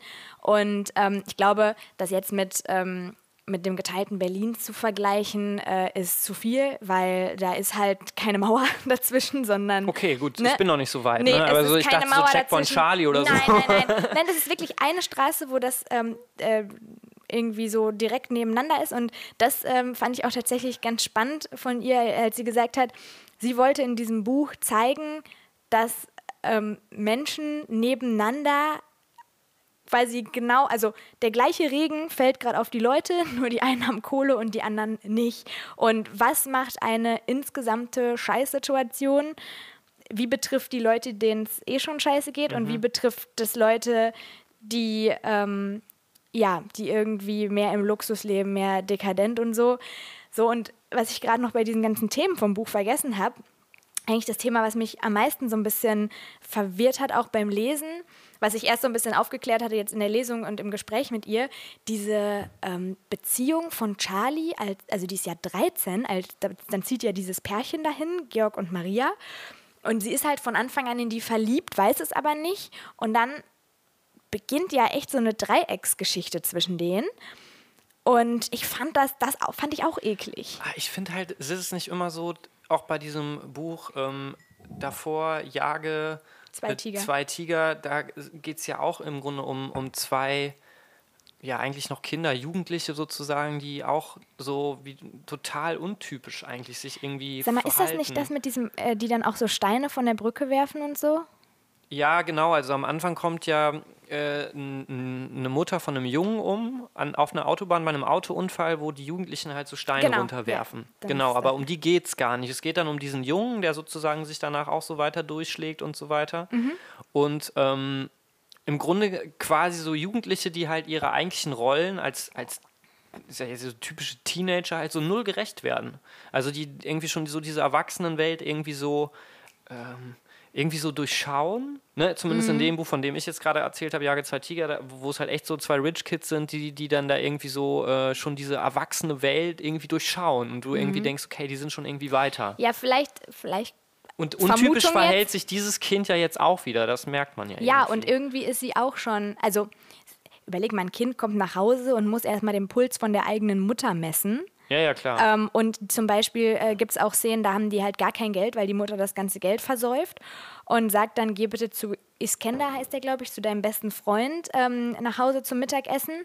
Und weil sie sich das nicht traut, geht sie dann als 12-, 13-Jährige alleine auf den Spielplatz und sitzt da die Zeit ab und hungert sozusagen, bis sie dann wieder nach Hause gehen kann und sagen kann, Mama, ja, ich, ich habe bei dem gegessen, so nur um der Mutter ein gutes Gefühl zu geben. Das macht man nur, wenn man als Kind schon im Kopf halb erwachsen ist. Und ich glaube, das kommt vielleicht auch daher, ist auch nur eine Vermutung jetzt, dass es vielleicht bei ihr auch ähnlich war, dass sie auch ähm, ziemlich früh irgendwie erwachsen geworden ist schon. Mhm. Kann ich mir vorstellen.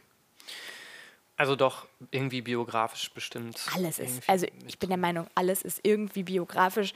Und Ja, vom Ansatz her, aber ich glaube, der Rest ist ja dann. biografisch meine ich im Sinne von, es kommt ja aus einem raus. Also kann ja auch sein, dass, dass, dass du nur mal Brad. Easton Ellis, American Psycho, hat der irgendwas davon so erlebt? Der hat fast 500 Seiten geschrieben, ist reines Blätter. Ja, aber, aber ich Total glaube, der nette Typ, eigentlich hört wahrscheinlich Kuschelrock. ja, vielleicht geht sowas, wenn man so fiktive Sachen schreibt. Ach, ich weiß nicht. Ich glaube, ich glaube, wenn man, wenn man solche Szenen beschreibt, ich könnte, ich könnte zum Beispiel jetzt, ich könnte nicht über was schreiben, was ich nicht zumindest mal irgendwie gesehen, erlebt habe, von äh, meiner besten Freundin jeden Tag was drüber gehört habe oder also genau jemanden kenne, der so gelebt hat oder so, sich sowas komplett von vorne bis hinten auszudenken, stelle ich mir sehr sehr hart vor. Ja, aber ich glaube schon, dass es geht. Ich glaube schon, dass es geht. Ich glaube nicht, dass es so. Ähm, hat sie ja, hat sie nicht auch dann auf diese Publikumsfrage, hat sie gesagt, ja, irgendwie ist es immer. Genau, das meine Ne? ich ja. Genau, ne, genau. Jeder, genau. der sich was, jeder, der einen Roman schreibt, denkt sich was aus. Aber ähm, ich glaube trotzdem, dass in allen drei Büchern, deswegen, das ist ja schon allein, wenn du immer Ähnlichkeiten bei Büchern feststellst von einem Autor, Mhm. dass er irgendwie einen Hang zu irgendeiner Thematik, zu irgendeinem einer Figurenkonstellation oder so hat. Ähm, oder wenn zum Beispiel, keine Ahnung, sie hat jetzt zum Beispiel immer nur weibliche, weibliche Hauptrollen. Okay. Ähm, ne, sowas, also Ja, ja, wo man sich, jein. wo man, Bei dem letzten Buch meine ich. Also, war es das letzte Buch davor? Jage zwei Tiger? Jage zwei Tiger. War, da Ach, war ja stimmt, auch. da ne, hat sie auch einen Deswegen meine ich nur. Also, Stimmt. du hast recht, aber da sind es jetzt zwei. Ja. Übrigens fällt dir ein Buch ein, wo mal ein Mann, ein männlicher Autor, eine weibliche, ähm, eine weibliche Ich-Erzählerin hatte?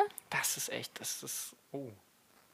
Das, das ist eigentlich schon krass, ne? Das Also, ist so krass. Habe ich nämlich jetzt gerade, als ich, als ich so gesagt habe, sie hat ja auch immer nur weibliche Hauptfiguren, habe ich so gedacht, andersrum. Also ich kenne schon ähm, Autorinnen, die irgendwie, die irgendwie ähm, über, also aus der Sicht von Typen oder zumindest Mhm. aus äh, Frau und Mann immer so im Wechsel, aber, aber Männer, die eine weibliche Ich-Erzählerin haben, Ich Erzählerin jetzt nicht, aber Fontana hat zum Beispiel ja über Effi Briest.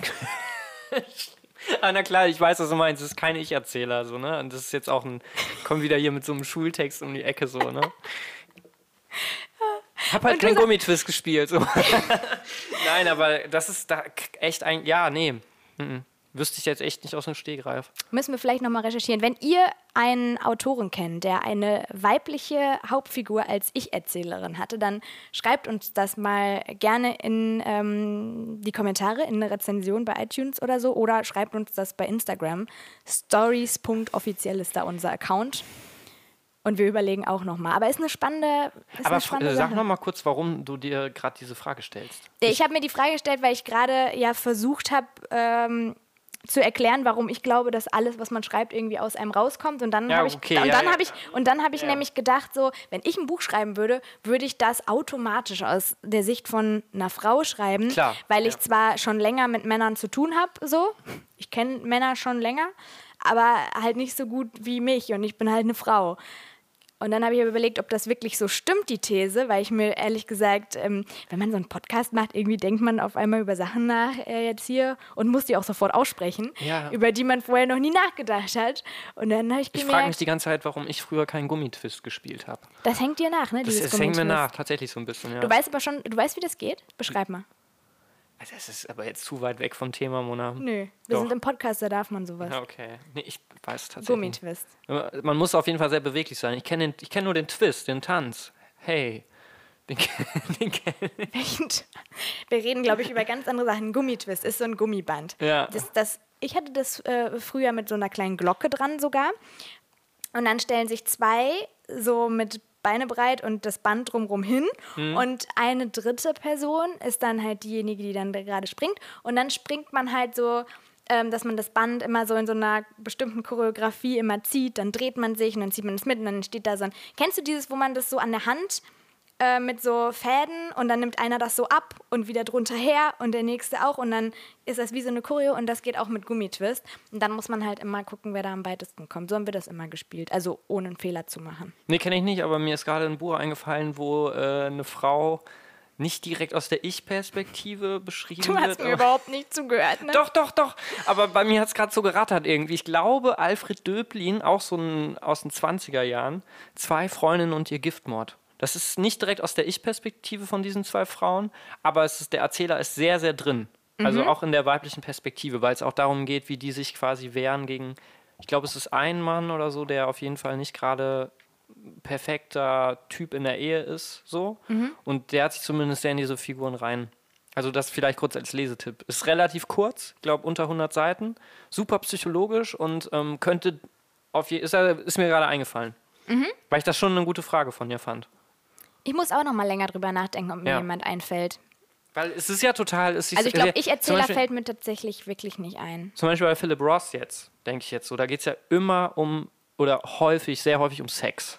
So, Philip Ross ist ja dieses Jahr gestorben, amerikanischer großer Schriftsteller gewesen und der, da- das war aber gleichzeitig irgendwie immer so mit Thema. Also wenn, ne, warum ist es halt immer ein Mann, der quasi erzählt? Also ich glaube, in den meisten Erzählungen war das immer so, dass war es ein Kerl. es ging, genau, und, und aber es ist, ich glaube, also er war sich natürlich sehr darüber bewusst, einfach so. War jetzt kein Zufall. Ja, ich glaube, das ist bei ganz vielen so. Also ich meine, klar, wenn du ein Buch anfängst zu schreiben, dann ähm, äh, es gibt ja auch so Autoren, die dann sagen, ja, die Figur kam zu mir, auf einmal war sie da. Trotzdem glaube ich, ist es immer irgendwie auch bewusst, was man sich, was, was einem am nächsten ist und worüber man dann auch schreibt. Ja, ich, ich muss jetzt nur noch mal sagen, warum mich Hegemann dann auch immer wieder irgendwie flasht, irgendwie so, ist, ob das jetzt, ist ja, letzten Endes ist es ja fast sogar egal, wie viel biografisch, es ist nicht egal, aber es ist nicht so wichtig, um zu sagen, dass mir das Buch gefällt. Ob das jetzt biografisch ist oder nicht oder was davon oder wie viel.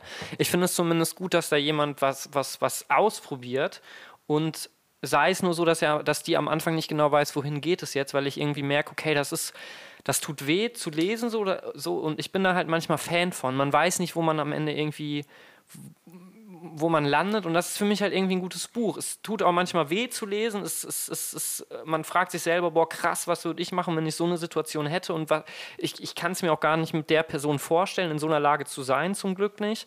Aber es ist es macht was mit einem und es verwirrt und ich finde, das, das, das ist halt auch soll auch irgendwie ein gutes Buch irgendwie mit auszeichnen, dass ich auch mal ein großes Fragezeichen habe und weiß, okay, ist jetzt anders als ein Donald Duck Comic. Und vielleicht muss ich das Fragezeichen auch einfach mal aushalten, Genau. um dann irgendwann zu merken, weil auf der anderen Seite finde ich es auch immer sehr schwierig, wenn ich ein Buch aufschlage, so wie wenn ich einen Film anfange und nach zehn Minuten weiß, es kann nur so ausgehen. Wäre eigentlich schon gar keinen Bock mehr Ja, so genau. wirklich drauf. Dieses Happy End Struktur. Genau, diese, ne? genau. Manchmal tut es auch ganz gut, wenn man gerade so in der Stimmung ist. Selten, aber hatte ich auch schon, dass ich so dachte, boah, jetzt brauche ich einfach nur irgendwas, was ich ähm, so runterlesen kann und ähm, mich dran freuen kann, dass am Ende da ein Happy End kommt, was ich schon bei Seite 2 wusste, wie das Boah, sein wird. Sorry, wenn ich das jetzt so sage, ne? ich will, aber ich hab das, hatte das noch nie. Das glaube ich dir.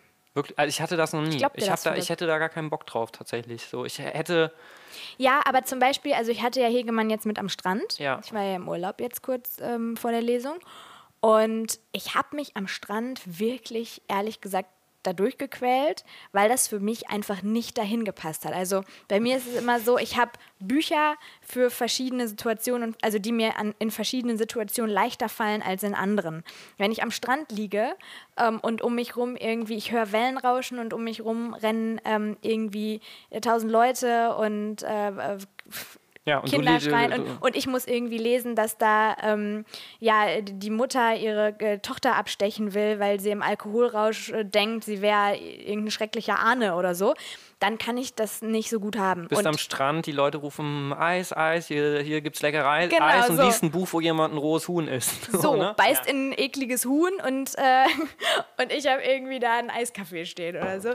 Ähm, das passt einfach nicht. Und dann, in solchen Momenten, mag ich es einfach, mich da hinzusetzen und das, ich rede jetzt nicht über so äh, diese klassischen ähm, Happy Hippo Sommerbücher. Die sind mir manchmal auch ein bisschen zu viel, äh, zu viel Kitsch und zu viel ähm, heiter heiter, aber es gibt ja auch so einen Mix dazwischen. Es gibt ja nicht nur super hart und super seicht, sondern sowas dazwischen, wo man einfach sich so ein bisschen in dem Buch treiben lassen kann. Und das ist äh, Bungalow auf jeden Fall nicht. Also man kann sich nicht durch dieses Buch treiben lassen. Und ich glaube, das hätte ich da am Strand gebraucht.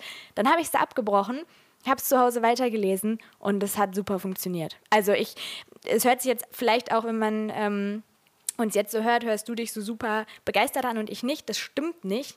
Ich finde, Bungalow ist ein tolles Buch. Man muss sich halt nur im Klaren darüber sein, dass es ein Buch ist, was einem wehtut, wehtun kann, was einem unangenehme Gefühle macht. Und wenn man gerade nicht in der Stimmung ist, ähm, die zu wollen, dann sollte man das Buch vielleicht auch erstmal nicht lesen ähm, und warten, bis man da vielleicht irgendwann in der Stimmung zu ist, um das auszuhalten. Da kann ich jetzt nicht widersprechen. Beziehungsweise. Du musst mir ja auch nicht. immer widersprechen. Nee, muss ich nicht. Aber ich suche natürlich immer. Ich weiß, ich kenne dich. Philipp, wir werden noch so oft hier sitzen, du wirst mir noch so oft widersprechen können. Nein. Ähm, doch, Nein. doch. Siehst du? so. Hast du Dann- noch einen letzten Satz? Einen abschließenden Ähm, Satz? Nee, glaub nicht. Dann also ich, können- äh, ich bin noch am überlegen, ob ich noch was zitiere, aber Zitiert. Möchtest du noch was zitieren? Nee. Komm, zitier doch noch mal was. Wir, wir führen jetzt was ein. Du Mhm. nimmst dir das Buch, okay. du schlägst irgendeine Seite auf und du zitierst oben den ersten Satz. Aus Helene Oben. Hegemann, Aber da, da, da, da hat der Satz schon angefangen. Oder ich, komm, ich nehme einfach den Satz hier. Mit Ja. 8 bekam ich 1 Euro Taschengeld pro Woche. Punkt. Punkt. Ich finde das ein gutes. Mit acht bekam ich. Ich könnte dich jetzt. fra- Nächste Mal frage ich dich, wie viel Taschengeld du eigentlich bekommen hast. Das ist nämlich auch ein wichtiges Thema, wo man mal drüber reden musste. Jetzt sage ich euch aber erstmal, womit es nächste Woche hier weitergeht. Und das ist Philipp Schwenke. Der hat, anders als Helene Hegemann, noch kein Buch vorher geschrieben, hat jetzt sein allererstes rausgebracht, Das Flimmern der Wahrheit über der Wüste. Ich gucke gerade drauf. Es ist auch nicht zu übersehen. Es ist sehr, sehr dick, 600 Seiten. Hat mich am Anfang ein bisschen abgeschreckt und dann ähm, war ich super begeistert. Es geht 600 Seiten lang einfach um Karl May. Ein Typen, der mich nie interessiert hat. Dich? Hm, auch nicht so richtig. Nicht so, ne? Ich habe ein, ein, zwei Filme gesehen und äh, kenne hier diese Karl-May-Festspiele. Und das war es aber klar. Ich kenne Winnetou und Old Shatterhand, so, das ist ja der Erfinder von denen. Aber das war es und hätte niemals gedacht, dass ähm, ja, mich ein Autor mal äh, so damit fesseln kann. Und bin sehr gespannt, was du nächste Woche dazu sagst, äh, wenn wir dann auch die Lesung mit Philipp hatten. Ansonsten folgt uns gerne überall, wo man uns folgen kann. Wo kann man uns folgen, Philipp? Hast du deine Hausaufgaben gemacht? Auf Instagram. Wie heißen wir da? Stories. Punkt. Offiziell. Stories.offiziell bei Instagram. Und ansonsten, ähm, was sagt man so am Ende von einem Podcast? Hinterlasst uns gerne eine Bewertung. Recht herzlichen Dank für die Aufmerksamkeit. Nein, warte, warte, alle so. sagen immer sowas. Sie sagen Ja? sowas. Hinterlasst uns eine Bewertung bei iTunes und schreibt uns gerne eine Rezension und erzählt Leuten, dass es uns jetzt gibt, die vielleicht auch gerne lesen. Und ähm, ja, viel Liebe für Philipp. Die kann er gebrauchen in seinem Keller da unten. Genau. Ne? Ja. Und ansonsten würde ich sagen, jetzt darfst du das sagen, was du gerade gesagt hast. Mit recht herzlichen Dank Recht herzlichen Dank für die für Aufmerksamkeit. die Aufmerksamkeit. Wir freuen uns ähm, auf nächste Woche. Ja, High Five geschafft. High Five aus der Küche von Mona. Das war ein Podcast von Funk.